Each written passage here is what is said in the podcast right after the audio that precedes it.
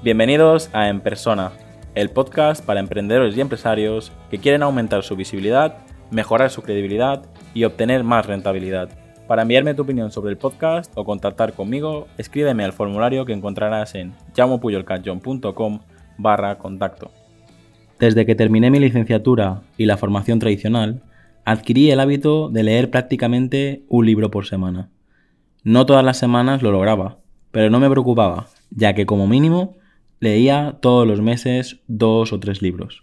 A día de hoy he leído más de 100 libros de no ficción relacionados con el mundo empresarial, el marketing o el branding.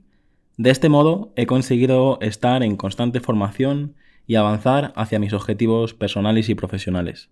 Así empezaba uno de mis blogs que compartí hace unas semanas, donde intentaba explicar que leer es imprescindible si quieres adquirir conocimiento y avanzar. Comentaba que la escritura se inventó hace más de 5.000 años es muy probable que alguien haya tenido los mismos problemas que nosotros y lo haya compartido en un libro. En los libros encontramos las respuestas para mejorar como profesional o como persona, a través de experiencias vividas de los escritores.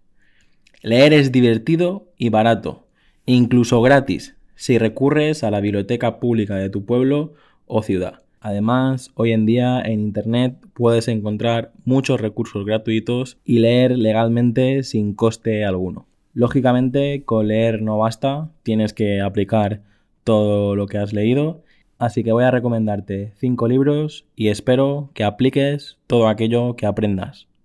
Probablemente no son los mejores o los más conocidos, pero a mí me han ayudado y me marcaron mucho en el momento en que los leí. El primer libro que te voy a recomendar es Vivir sin jefe de Sergio Fernández. El segundo es El arte de empezar de Guy Kawasaki.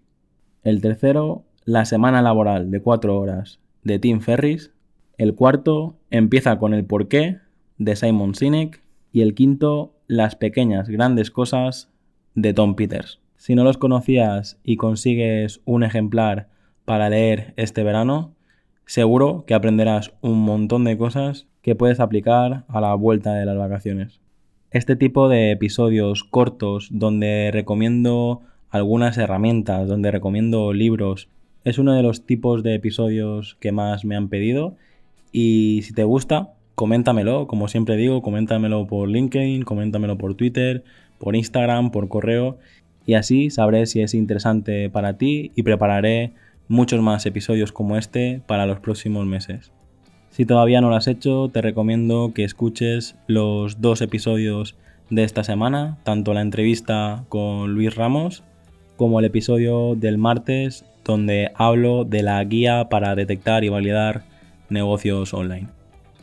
Y como siempre, te animo a que continúes explorando todos los artículos del blog o todos los episodios del podcast Recuerda que te puedes apuntar en mi página web para conseguir una consultoría inicial gratuita de 30 minutos conmigo.